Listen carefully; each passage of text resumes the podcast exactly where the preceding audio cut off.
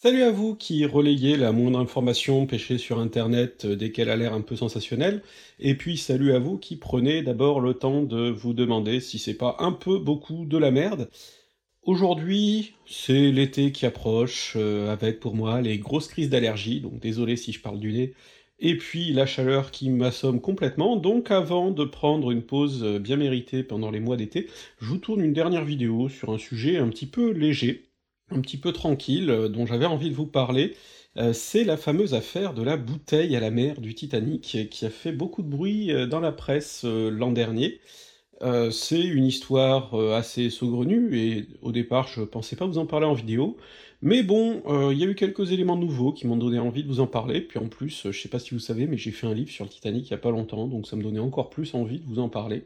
Et du coup, ben voilà, de toute façon c'est ma chaîne, je fais qu'est-ce que je veux. Et donc, euh, ce que je voudrais vous montrer ici surtout, c'est qu'à travers euh, l'autopsie de ce qui est, à mon sens, un canular évident, euh, bah, on peut quand même dire et constater des choses très intéressantes, donc j'espère que vous me suivrez jusqu'au bout, pour comprendre ce qu'il y a de pertinent et d'intéressant derrière une affaire qui, en soi, est plutôt banale. Alors pour commencer, il faut que je vous raconte ma version en quelque sorte de l'histoire, puisque j'y ai été confronté assez tôt. En effet, je suis président d'une petite association euh, consacrée à la mémoire du, Titanic, donc on est assez fréquemment contacté par euh, la presse, par des documentaristes, c'est pour ça que des fois vous m'avez peut-être vu à la télé sur le sujet, et puis euh, aussi par des gens, des particuliers qui s'interrogent sur le sujet et qui des fois sollicitent notre expertise. Alors ça peut être des gens qui nous écrivent parce que bah, ça fait longtemps qu'ils entendent dire que Grand Papy était sur le Titanic, et puis bon, bah, souvent on est les rabat qui leur disent que ben manifestement non. Euh, qu'on trouve pas son nom. Mais bon, euh, en tout cas, on est régulièrement contacté par des gens, et donc en 2017, j'ai été contacté par un habitant du Nouveau-Brunswick, euh, qui avait trouvé sur une plage de la baie de Fundy une bouteille avec dedans une petite lettre signée par Mathilde Lefebvre, qui était une passagère, une jeune passagère française de troisième classe du Titanic. Et donc la lettre était datée du 13 avril 1912, donc la veille de la collision avec l'iceberg, et euh, il voulait savoir si, euh, selon nous, c'était euh, quelque chose d'authentique. Alors malheureusement, en plus, ses enfants avaient cassé la bouteille, mais bon, il nous a envoyé des, photos, il nous a demandé ce qu'on en pensait. Alors j'ai partagé ça avec quelques camarades, qui notamment ont écrit un des bouquins qui est derrière moi, Les Français du Titanic, il y a une dizaine d'années, qui est une très belle synthèse sur justement la vie de ces passagers et membres d'équipage français, qui étaient une cinquantaine à bord du Titanic, et donc qui connaissaient un petit peu le, le dossier des Lefebvre. Alors je vais revenir ensuite sur ce qui nous a fait très vite douter, parce que pour nous c'était assez net, ce qui avait quand même de bonnes raisons de douter, euh, mais à l'époque on a répondu par un mauvais conseil, euh, tout en émettant nos doutes, qui pour nous c'est que c'était très, très vraisemblablement un faux, euh, on lui a conseillé de faire analyser quand même l'encre, le papier, la bouteille, pour vérifier si les dates concordaient. Sauf qu'en fait, oui, ça pourrait être un bon moyen d'éviter un faux s'il est évident que la bouteille date de plus tard par exemple, mais par contre, il euh, n'y a aucun moyen euh, de déterminer si la bouteille date effectivement de l'époque, de déterminer que c'est euh, authentique, parce qu'après tout, trouver une bouteille qui a une centaine d'années, c'est pas compliqué, donc bon, c'était pas forcément une, excellente piste qu'on lui a donnée là, mais enfin il nous a dit que de toute façon, il, comptait effectivement mener des expertises auprès de spécialistes, et puis pendant 3-4 ans, on n'a plus entendu parler de cette affaire. Et puis en 2021, euh, l'affaire ressort dans la presse, et là, moi, mon réflexe, c'était de me dire, ah bah, ils commençaient à s'impatienter d'avoir des résultats, ou alors ils ont enfin eu des résultats, et du coup, c'est le découvreur de la bouteille qui a contacté les médias. Et ben en fait, pas du tout. Euh, pas du tout, c'était même euh, l'inverse, et là c'est moi qui ai vraiment peu de foi dans la nature humaine, c'était une journaliste de La Voix du Nord, avec qui j'ai discuté ensuite, qui avait voulu consacrer, à l'occasion de l'anniversaire du naufrage, un article à l'histoire de Franck Lefebvre, qui venait de, sa région, donc euh, le père de cette famille, je vais vous parler un peu plus ensuite de, cette histoire, et euh, ben, elle voulait consacrer un article à, cette famille, lui rendre hommage, et euh, en contactant des gens de la famille, des, descendants éloignés, et ben elle a constaté que elle a appris qu'il y avait cette histoire de bouteille qui circulait, mais qui jusqu'à présent n'avait pas été rendue publique.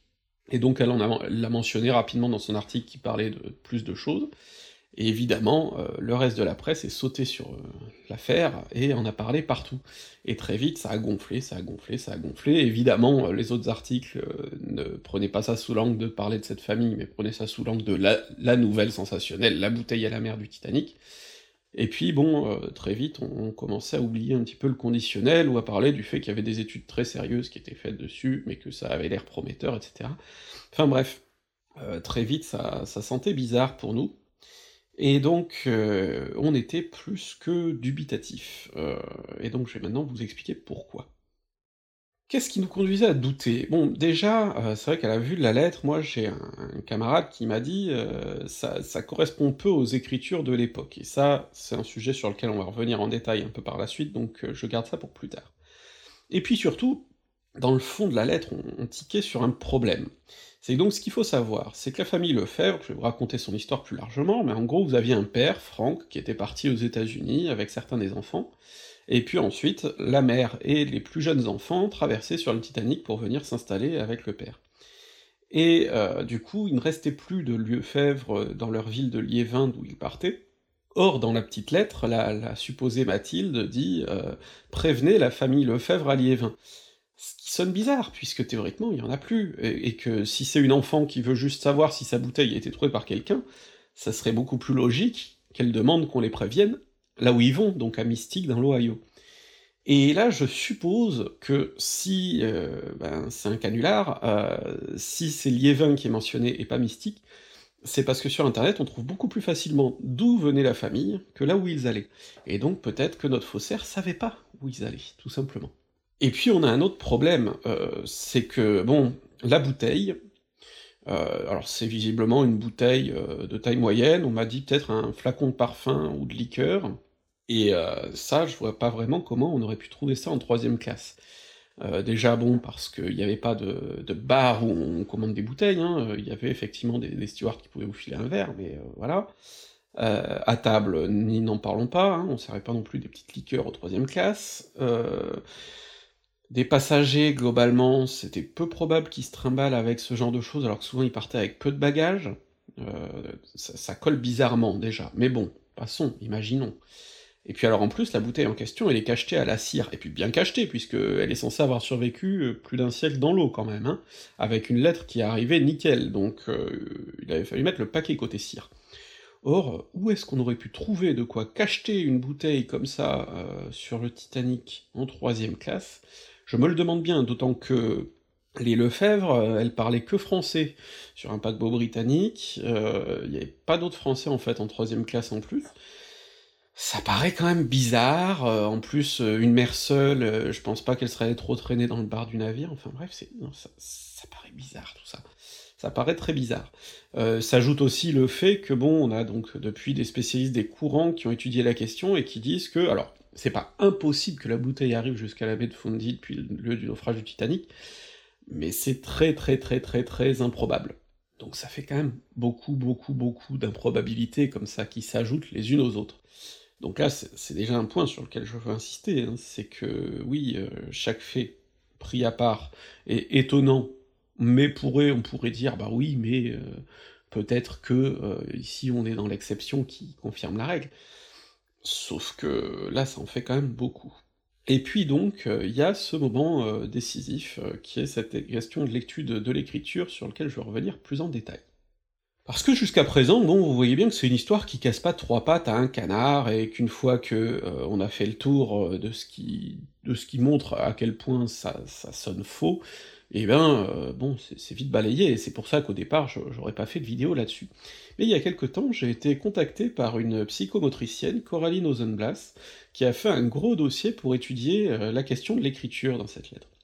Et euh, bon, ça confirme évidemment ce que je pensais, hein, c'est-à-dire que c'est un faux grossier, mais ce qui m'intéresse ici, c'est de vous montrer comment on peut utiliser d'autres disciplines que l'histoire pour venir étayer une démonstration historique. Alors, pour ce qui est de son dossier, je vous mets le lien évidemment euh, dans l'article qui accompagne cette vidéo.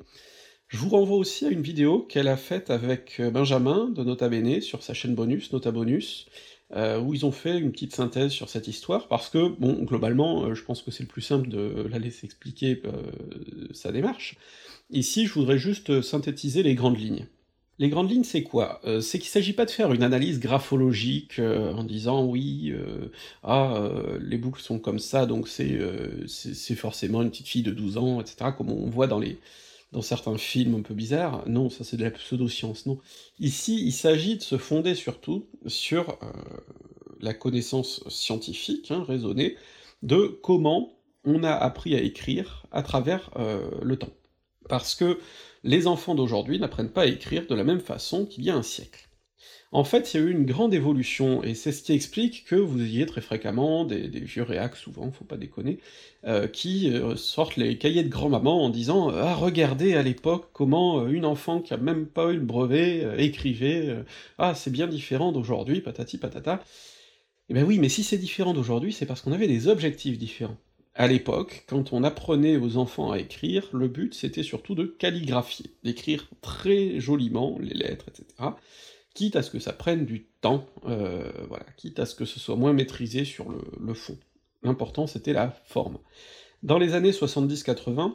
on a commencé à rechercher plutôt l'efficacité rapide de l'écriture, notamment en vue de prise de notes, parce que bah, comme on a de plus en plus de gens qui vont dans le secondaire ensuite, il faut surtout apprendre à écrire rapidement. Et oui, euh, entre écrire joliment et écrire efficacement, souvent il faut faire des choix. Et donc, euh, ce qui fait qu'aujourd'hui, globalement, dès euh, l'école primaire, en fait, l'écriture des enfants se personnalise. On prend une écriture qui va dépendre de notre habileté à tenir le crayon, hein, de, tout un tas de choses, et on, on fait des petites adaptations. Alors, au début du XXe siècle, on écrit en écriture cursive à l'école, et euh, cette écriture cursive, c'est ce qu'on appelle l'écriture en attaché, hein, euh, que vous avez appris aussi à l'école probablement, euh, mais on est tenu vraiment de faire des très belles lettres et de soigner son écriture cursive, alors qu'aujourd'hui, effectivement, on apprend aussi cette écriture au départ, mais très vite, chacun forge ses petites astuces, hein, par exemple, on va remplacer les majuscules par des majuscules bâtons parce que ça va plus vite, ce genre de choses, on va mélanger avec de l'écriture, ce qu'on appelle l'écriture script, qui est plus rapide à écrire, au point que d'ailleurs dans certains pays maintenant on est totalement passé sur cette écriture-là et on a, laissé tomber la cursive qui est trop galère. Donc euh, il y a ce, mélange-là euh, aujourd'hui qui n'aurait pas été possible pour une enfant du début du XXe siècle, c'était plus tard que ça, se personnalisait ensuite à l'âge adulte. Donc, euh, chez Mathilde Lefebvre, on aurait dû attendre une écriture cursive très soignée. Or, dans la lettre, on a euh, ce qu'on pourrait qualifier d'écriture un peu bâtarde, mixte, euh, avec euh, des cursives, des scripts, des choses qui n'ont pas grand sens d'ailleurs, puisque le but de l'écriture cursive, c'est de lier les lettres entre elles, avec des petites queues, des petits trucs comme ça. Or, des fois, dans cette écriture-là de, la supposée Mathilde Lefebvre, on a des queues en trop, qui ne servent à rien ici, ou des queues qui manquent à des endroits où elles auraient servi. Donc on a là les, les traces en fait de quelqu'un qui ne maîtrise pas cette écriture cursive, mais qui essaie de l'imiter. Et donc la conclusion qu'on peut avoir, c'est que finalement, euh, on a là quelqu'un qui a commencé à essayer d'imiter cette écriture, et qui en plus au fur et à mesure a l'air de perdre son style, parce que c'est de plus en plus chaotique au fur de la, lettre, mais qui a essayé d'écrire, non pas comme écrivait un enfant euh, du début du XXe siècle, mais comme il pense qu'écrivait un enfant du début du XXe siècle. Donc là on a manifestement un faux. Et donc vous voyez comment ici, on fait appel à des connaissances euh, pratiques, scientifiques même, euh, mais avec de la contextualisation, parce que si on se fondait juste sur comment les enfants apprennent aujourd'hui, par exemple, ça n'aurait aucun sens. C'est là toute l'importance euh, d'utiliser les sciences euh, pratiques et tout un tas de choses, avec quand même une contextualisation. Parce que toutes ces sciences-là, elles servent beaucoup, par exemple dans le cadre de l'archéologie, bien sûr, qu'on appelle des médecins, des botanistes, tout un tas de gens qui peuvent fournir tout un tas de données passionnantes. Simplement, il faut contextualiser. C'est ce que je vous disais par rapport à la question dérivée du Titanic, par exemple. Oui, on peut analyser l'acier dérivé du Titanic. Euh, dire que c'est un acier qui est cassant et qui est fragilisé, oui, euh, très bien, euh, les gens, vous avez pris des rivets qui sont dans une zone où le Titanic s'est cassé en deux il y a 110 ans, forcément, après une cassure énorme et puis un séjour sous l'eau pendant un siècle, oui, forcément, il casse facilement, hein, c'est logique. Vous pouvez dire: euh, «Oui, les rivets sont, heu, de moins bonne qualité qu'aujourd'hui». Oui, ben, forcément, mais la question c'est: est-ce qu'ils étaient de bonne qualité pour l'époque? Et ainsi de suite. Donc toutes ces questions de contexte qui se posent, et là je trouve que cette analyse d'écriture pose bien des questions de contexte. Et donc, heu, Coralie Rosenblatt conclut, heu, de façon assez nette, qu'on a là affaire à un canular, et ce que je trouve intéressant justement, c'est cet appel à des disciplines pratiques pour, vraiment prouver un fait. Mais c'est pas la seule chose que nous apporte, heu, cette histoire. Parce qu'une fois qu'on a évoqué l'idée que c'est un fait, une fois qu'on a évoqué, heu, tous ces points qui nous font douter, heu, et donc c'est très net que c'est un canular, bon, bah déjà il faut énoncer un un autre problème, hein, c'est qu'on ne prouvera jamais totalement que c'est un faux, et qu'on ne prouvera jamais totalement que c'est un vrai. Le seul moyen pour ça, ce serait vraisemblablement de retrouver un extrait totalement authentique d'écriture de Mathilde Lefebvre, ce qu'on n'aura jamais, puisqu'on a cherché pourtant auprès de l'école où elle était allée par exemple, il y a rien, donc on ne pourra jamais faire de comparaison certaine. Donc heu, oui, heu, si on prend, heu, tous les éléments, c'est très, très, très, très, très improbable que ce soit une vraie lettre, parce que c'est très improbable qu'elle soit arrivée là, c'est très improbable que Mathilde ait pu trouver une bouteille, c'est très improbable qu'elle ait pu la cacheter, c'est très improbable qu'elle ait écrit ce message-là, c'est très improbable qu'elle ait eu cette écriture-là, ça fait quand même beaucoup de choses très improbables, mais les petits malins pourront dire que le naufrage du Titanic en soi, c'était aussi très très improbable, donc finalement, tout est possible. C'est là aussi un point, c'est que en histoire, souvent, on est obligé de se satisfaire de probabilités. On il y a des fois où on ne peut pas prouver à 100 %, c'est comme ça. Ça n'empêche pas de dire que c'est, heu, très très probable que les choses se soient passées d'une certaine manière ou d'une autre, parce qu'il y a un moment où on est au-delà d'un doute raisonnable, et ici on est au-delà du doute raisonnable. Ça n'empêche pas qu'il y ait des gens qui peuvent continuer à vouloir y croire. Mais ce qui doit nous poser question surtout, c'est, hem, à qui profite l'affaire? Heu, d'où vient ce canular?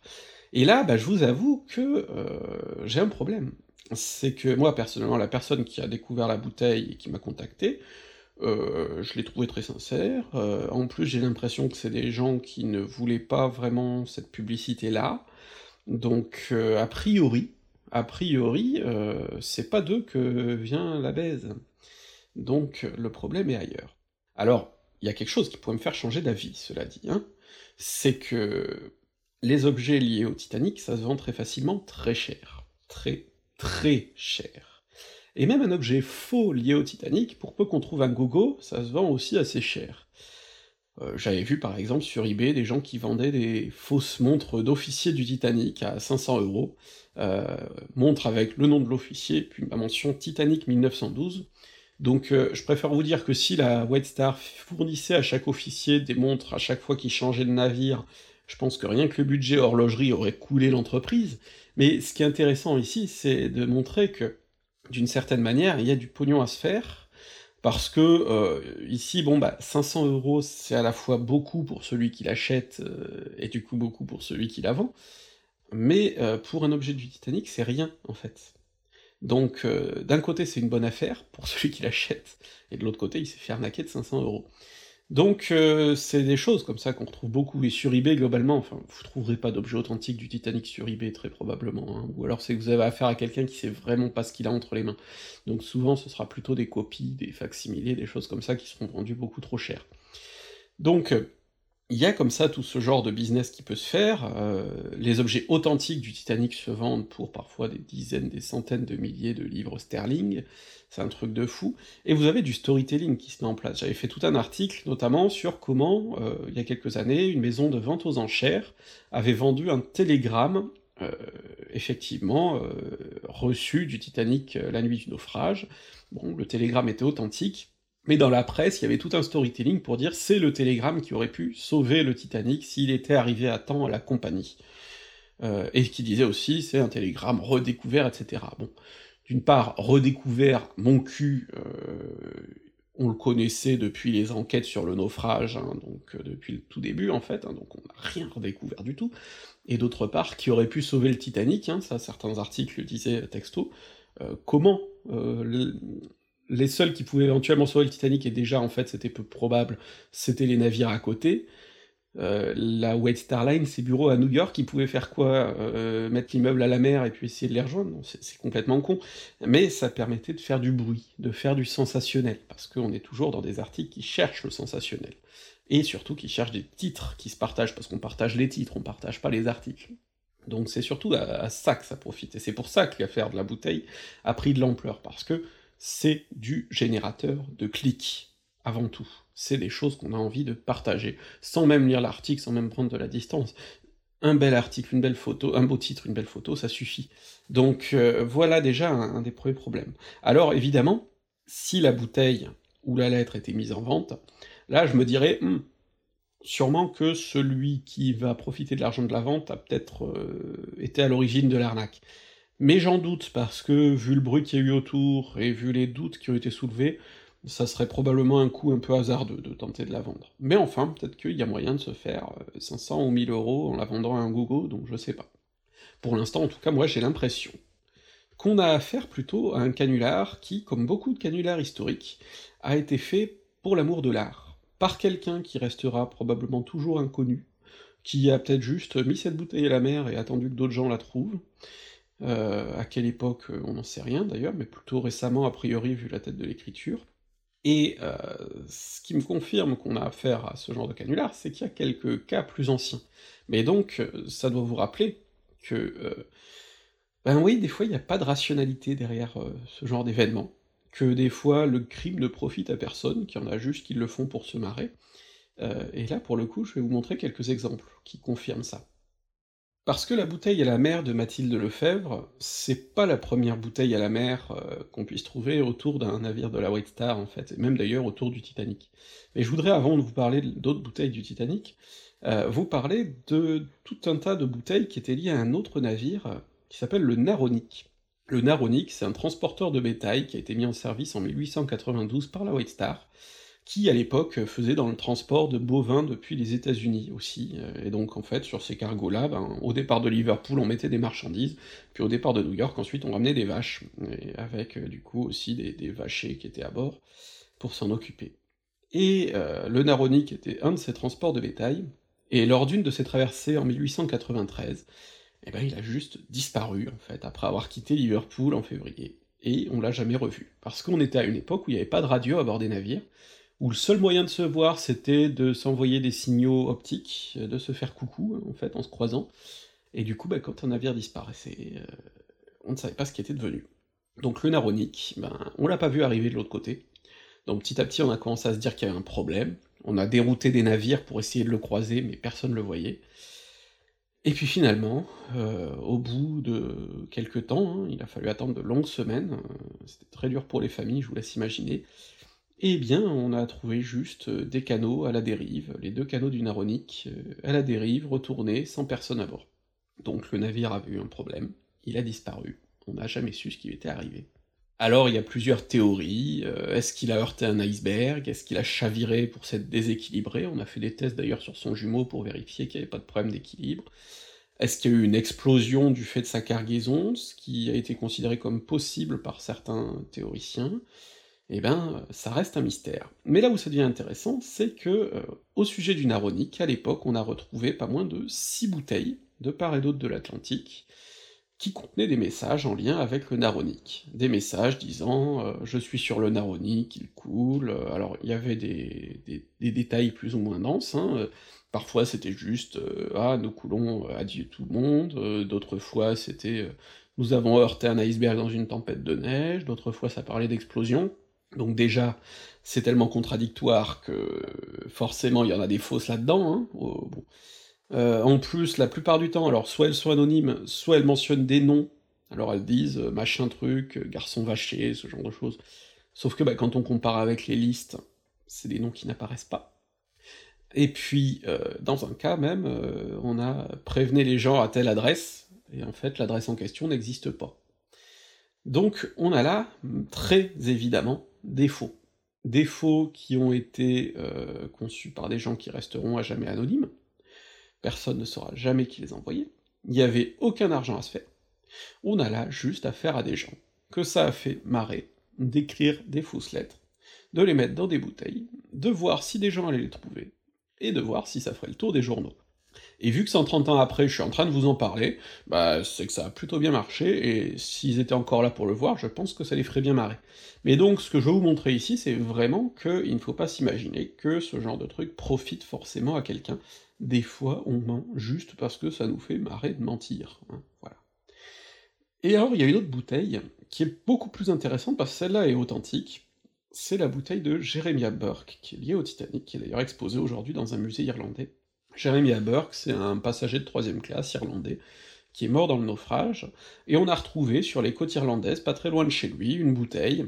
où il disait euh, Goodbye to all. Euh, donc euh, au revoir à tout le monde, en indiquant que ça venait du Titanic. Alors, le problème, c'est que la date est mal lisible, on lit 10 ou 12 avril, en tout cas c'est pas le jour du naufrage, même si certains ont voulu croire qu'il l'avait écrite pendant le naufrage, et donc ça pose beaucoup de questions, parce que, euh, bon, la théorie la plus probable, c'est qu'il a écrit ça pendant euh, que le Titanic quittait Queenstown, donc en Irlande, euh, qu'il l'a lancé comme effectivement comme un adieu à tout le monde, parce qu'il quittait l'Irlande et que voilà. Mais ça, sa famille voulait pas y croire, parce que la bouteille, il dit, c'est une bouteille d'eau bénite qui était très précieuse pour lui, et donc il l'aurait jamais jetée comme ça, juste pour le plaisir. Bon, mais en fait, peut-être que si, hein. Mais donc, vous en avez d'autres qui ont voulu imaginer une version beaucoup plus grandiloquente, comme quoi en fait c'est un adieu qu'il aurait écrit pendant le naufrage, que, alors il y a même un documentaire débile, la véritable histoire du Titanic, qui n'a de véritable que le mot du titre, parce que c'est un tissu de conneries magnifique, euh, où on le voit jetant la bouteille depuis le haut de la quatrième cheminée du navire, euh, enfin, c'est ridicule. Euh, mais donc en tout cas, il y, a ce récit qui voudrait qu'il ait écrit ça pendant le naufrage, et puis que magiquement la bouteille soit revenue jusque chez sa famille. Euh, bon, c'est un peu gros quand même. Mais euh, tout ça pour vous montrer que, bah oui, il y a aussi des faits exacts, mais qu'ensuite, même à partir des faits exacts, il est possible de broder, de raconter des choses, de créer du sensationnel, parce que là encore, ça rajoute de quoi faire parler, et euh, aujourd'hui, à une heure où euh, il est important de faire partager des articles, de faire vendre du clic et tout ça, bah finalement, ce genre de fait fait, beaucoup euh, tourner. Et donc j'en reviens d'ailleurs à comment l'affaire est née, et je trouve ça intéressant. L'affaire est née d'un article de fond qui parlait des Lefebvre, hein, d'une série d'articles de fond qui parlaient des Lefebvre, mais finalement c'est pas ça qui a été partagé. Ce qui a été partagé, c'est le petit côté sensationnel, qu'on pouvait relayer très facilement, sur lequel on pouvait faire des articles qui se plagient tous les uns les autres, euh, et puis éventuellement sur lequel ensuite on peut publier des démentis pour encore plus faire de trafic. Et ça, je trouve que ça dit quelque chose de l'état de nos médias actuels, euh, et de la façon dont on les consomme, parce qu'on est aussi beaucoup responsable hein, dans notre consommation, parce que chaque fois qu'on partage ce genre de merde, eh ben, on partage ce genre de merde, et ça nourrit le système. Et donc déjà, je trouve que c'est très intéressant. Mais c'est pas la seule chose intéressante que m'a apporté cette histoire, loin de là. Parce que le plus intéressant ici, c'est quand même que je me suis retrouvé, euh, grâce à cette affaire, en contact avec des membres euh, éloignés de la famille Lefebvre, pas des descendants directs, mais des, gens euh, d'autour, et que j'ai pu leur parler, et notamment un des membres, Luc Bureler, qui a publié sur son site un dossier d'archives extrêmement précieux sur Franck Lefebvre. Et à partir de ça, eh ben, on a pu résoudre tout un tas de mystères qui se posaient sur cette famille, euh, des questions qu'on n'avait encore pas résolues, euh, notamment au moment de la sortie du livre qui est derrière moi sur les Français du Titanic. Et euh, ça nous a permis d'aller un peu plus loin, et d'ailleurs avec Manon on a publié le numéro qui est derrière moi de notre revue associative pour faire le bilan sur sur ces nouvelles connaissances, et notamment Manon a fait pas mal de recherches sur les traversées euh, des Lefebvre, euh, et euh, dans l'état civil, et tout un tas de choses pour retrouver leurs traces. Et donc, bah, je peux vous restituer un petit peu l'histoire de cette famille, qui est finalement vachement plus intéressante que le, canular de la bouteille. Parce que les Lefebvre, c'est une petite famille de Liévin, donc dans le nord de la France, ils bossent dans le, dans le bassin minier, et bon, Franck Lefebvre finit en 1911 par partir dans l'Ohio, à Mystic, qui est une ville minière, pour y travailler. Sauf que pendant longtemps, on savait pas comment il était parti, on ne le retrouvait pas dans les registres d'East Island. Et si on ne le retrouvait pas, c'est parce qu'en fait, il est parti sous un faux nom. Et il est parti sous un faux nom avec un de ses fils, Anselme, et avec une voisine, et l'enfant de cette voisine d'ailleurs, et donc ils sont partis en se faisant passer pour un couple marié. Et donc là, c'est un premier mystère. Pourquoi? On pourrait se dire, c'est qu'il partait refaire sa vie, mais dans ce cas, pourquoi il prend un de ses fils et pas les autres? Et pourquoi, quelque temps plus tard, il fait venir sa femme? Parce que quand même, quand on part sous une fausse identité, avec une nouvelle femme, c'est pas pour venir faire euh, Bobonne et, les enfants ensuite, ça n'a pas de sens. Donc en fait, on a une piste. La piste, c'est qu'a priori, cette dame avec qui il a voyagé fuyait un mari violent, et qu'elle avait besoin de, partir de l'autre côté. Or, comme elle voulait partir avec un enfant en plus, euh, une femme avec enfant, mais euh, sans époux, à Ellis Island, ça passait pas. Hein. Euh, les Américains, ils, disaient non tout de suite. Alors que là, du coup, ça devenait une femme mariée qui passait, et du coup, ça permettait de passer. Donc, c'est sûrement pour l'aider à passer qu'il a fait cette manœuvre. Puis alors, le fameux Anselme, le, fils de 10 ans, Là, c'est intéressant parce que jusqu'à présent, on savait juste qu'il existait parce qu'on l'avait retrouvé dans la déclaration euh, de décès de, son père euh, des années plus tard. Du coup, on savait qu'il existait ce fils, et on savait qu'il avait 10 ans à peu près au moment du naufrage du Titanic. Mais on comprenait pas, il n'était pas à bord du Titanic, et à notre connaissance, il n'avait pas traversé non plus. Bah oui, puisqu'il avait traversé sous un faux nom avec son papa. Donc là, on retrouve sa trace, alors qu'au départ, on ne savait pas du tout ce qu'il avait pu euh, vivre comme histoire. Et alors pourquoi cet enfant-là traverse avec papa? Eh bien parce qu'il a 10 ans. Et donc à 10 ans, euh, en France, il n'a pas le droit de travailler dans les mines, aux États-Unis, oui. Et donc, euh, si Franck l'emmène avec lui, ben, c'est pour le faire bosser. Alors ensuite, quelques temps plus tard, on a ses enfants aînés, euh, Franck et Marie, qui s'appellent d'ailleurs comme leurs parents, du coup, pour simplifier les choses, qui traversent eux aussi, chacun étant marié avec une famille, et donc eux, pour le coup, traversent et s'établissent définitivement aux États-Unis. Et puis ensuite, à la fin de l'année 1911, on a un des autres enfants, Jules, qui a 13 ans, et qui traverse tout seul à bord du paquebot Chicago, qui est un paquebot français spécialisé dans le transport de migrants. il fait tout seul la traversée, c'est quand même un peu dingue, à 13 ans. Alors peut-être qu'il y a des gens qui le surveillent pendant le voyage. En tout cas, ce qu'on sait, c'est qu'à Ellis Island, par contre, il se fait euh, détecter tout de suite, que les Américains sont pas fans du tout de voir un mineur euh, traverser tout seul, et qu'ils l'internent.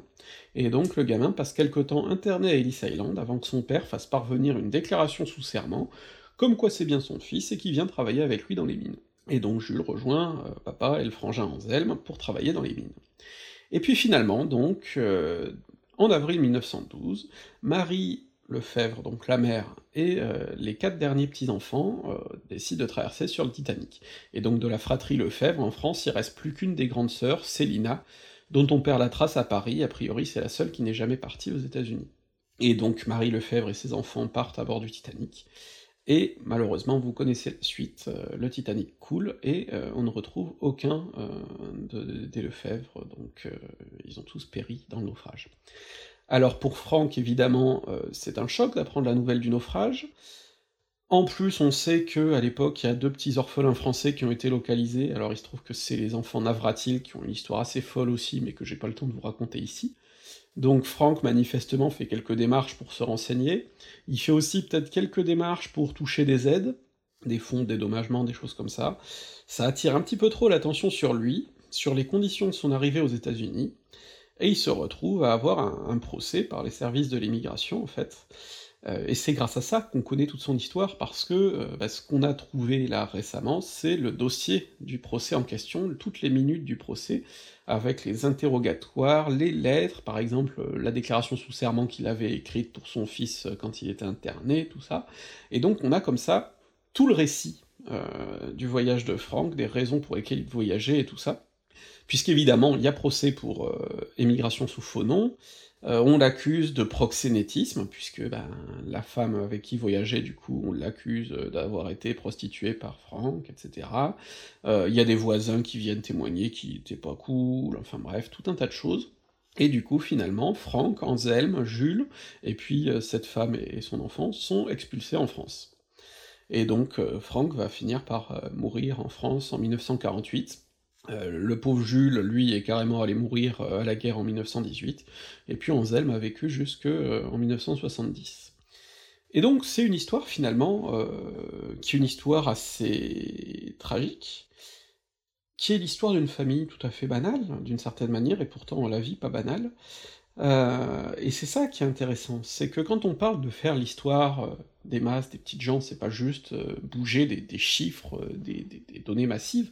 c'est aussi justement se pencher sur des cas particuliers pour retracer leur histoire, qui souvent ne rentrent dans aucune grande catégorisation, parce que c'est toujours le problème, c'est qu'on peut bien utiliser tous les modèles de représentation du réel qu'on veut,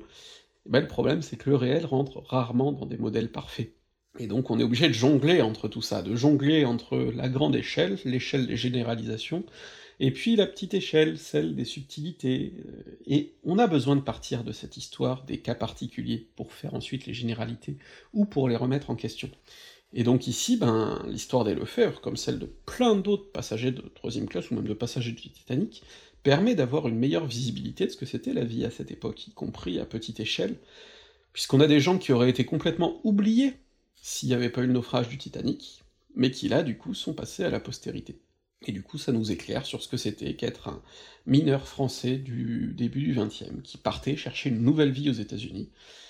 et puis qui, bah, manifestement ne la trouvait pas. Et puis ça donne plein de pistes, parce que par exemple, en regardant la tombe de Franck Lefebvre, on a vu qu'il y avait dessus une plaque de ses amis du parti communiste. Donc heu, ça donne à penser que, bah, sûrement qu'il a eu aussi une vie militante, mais alors laquelle? Pour l'instant on n'en sait rien. Peut-être qu'on trouvera un jour des choses. Et donc heu, bah, tout ça c'est vachement intéressant, parce que ça nous permet de saisir comme ça, au vol, par petits grains, des morceaux de vie, heu, de gens qui n'étaient pas des célébrités, qui n'étaient pas, les gens qui «font l'histoire» entre guillemets, mais qui pourtant existaient. Et donc heu, cette histoire des gens entre guillemets «qui ne sont rien», et ben elle est importante à faire. Et d'une certaine manière, bah, le canular, heu, de la bouteille de Mathilde Lefebvre, il nous a permis d'avancer un petit peu dans cette histoire de ces gens qui n'étaient pas grand monde, et qui pourtant, heu, avaient une histoire qui mérite d'être racontée. Et donc j'espère que cette histoire vous a intéressé. Bonnes vacances, et puis on continuera la série sur la Restauration à la rentrée.